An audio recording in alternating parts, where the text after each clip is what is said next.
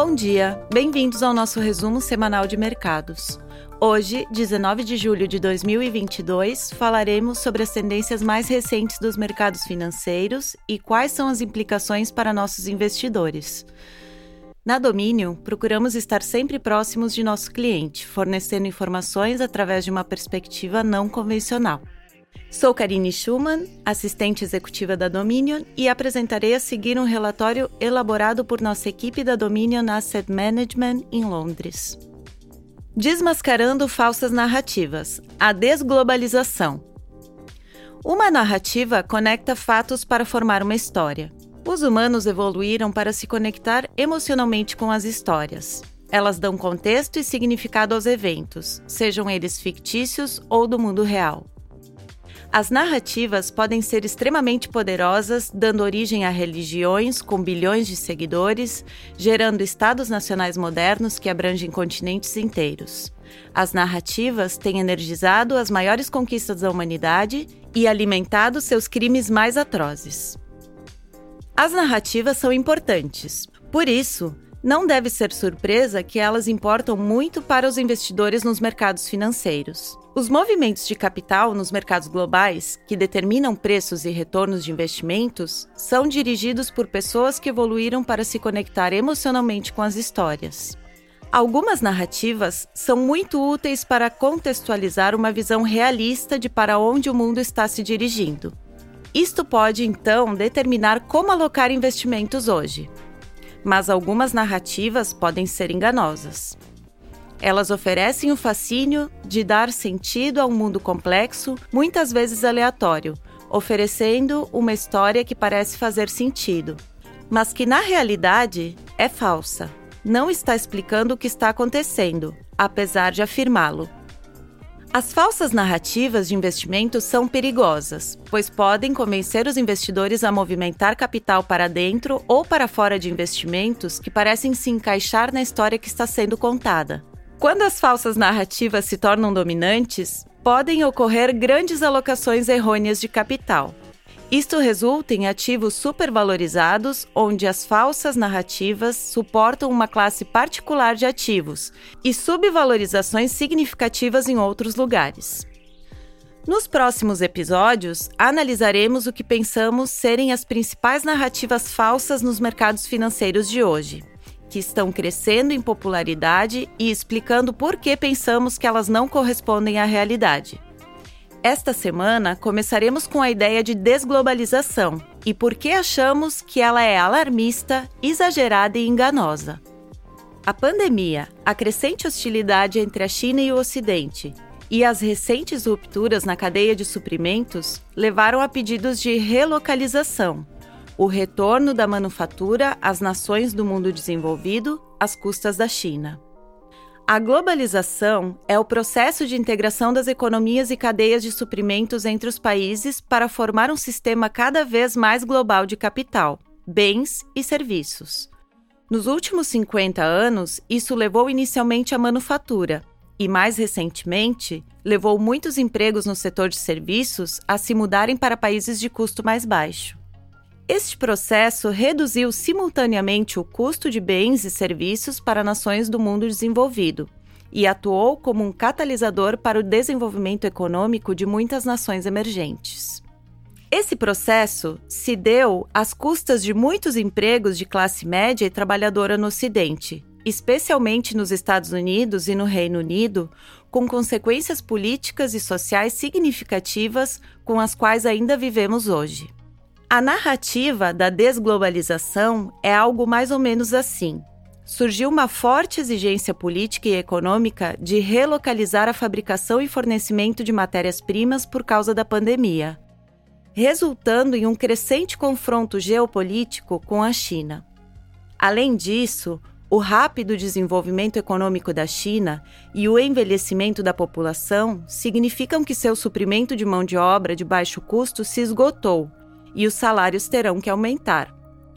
A desglobalização assumirá, portanto, a forma de bens anteriormente fabricados a baixo custo, que agora terão que ser fabricados a um preço muito mais alto em nações ocidentais ou em nações alinhadas com o Ocidente. Este processo, que ocorre em todos os setores importantes da economia, atuará como uma força inflacionária, fazendo os preços subir e, como resultado, atuando como um entrave para o crescimento do padrão de vida, reduzindo o comércio internacional e agindo como um vento contrário para o desenvolvimento econômico global. Neste momento, esta é uma história convincente. Ela se enquadra no que vemos acontecendo no mundo de hoje e soa inicialmente como uma boa ideia. Talvez não devêssemos depender tanto da China para nossos produtos manufaturados? Além disso, talvez devêssemos devolver aos Estados Unidos, Reino Unido, etc., os postos de trabalho perdidos no setor de manufatura? Acreditamos que desmascarar essa falsa narrativa pode ser feito com bastante facilidade. Incentivamos nossos ouvintes e aqueles que leem isso em forma de e-mail a tirar o pó de um atlas geográfico. Ou, aqueles que são mais tecnológicos, a fazer uma busca na internet por mapa mundial. Uma primeira observação razoável poderia ser: o mundo é realmente grande. E, em segundo lugar, seria: há muitos países. A história da desglobalização parece estar baseada em uma suposição implícita de que há apenas um punhado de países no mundo: China e depois o Ocidente. A realidade é que existem 193 países. Mesmo no Sudeste Asiático, a zona de influência da China, há múltiplos países com alta população, baixo custo e bem conectados, para os quais a manufatura pode e já está se deslocando.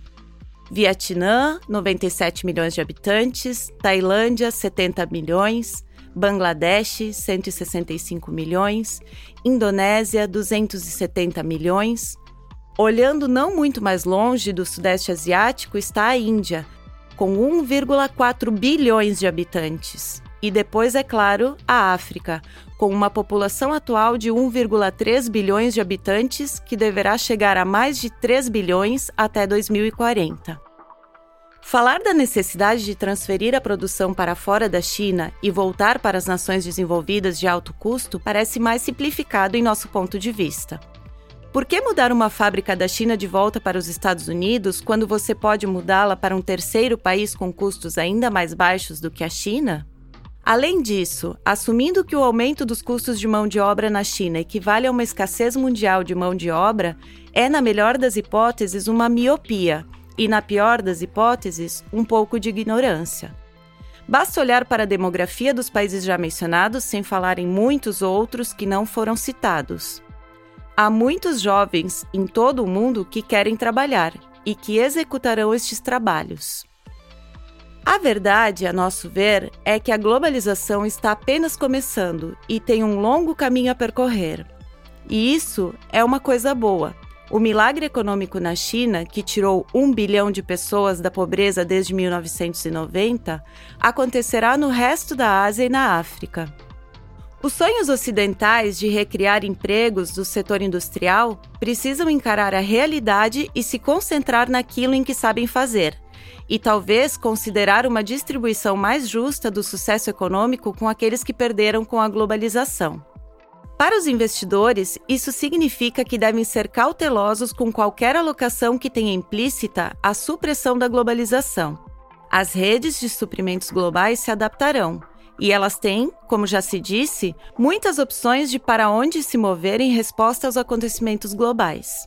Em nossa opinião, isso oferece também uma interessante oportunidade de investimento. Apostar contra a falsa narrativa da desglobalização significa investir naqueles países que provavelmente serão os próximos beneficiários da continuidade da globalização. Isso significa que países como Índia, Indonésia, Vietnã, Tailândia, México, Brasil, Nigéria podem oferecer aos investidores interessantes oportunidades a longo prazo. Acreditamos que, a longo prazo, vale a pena ser otimista.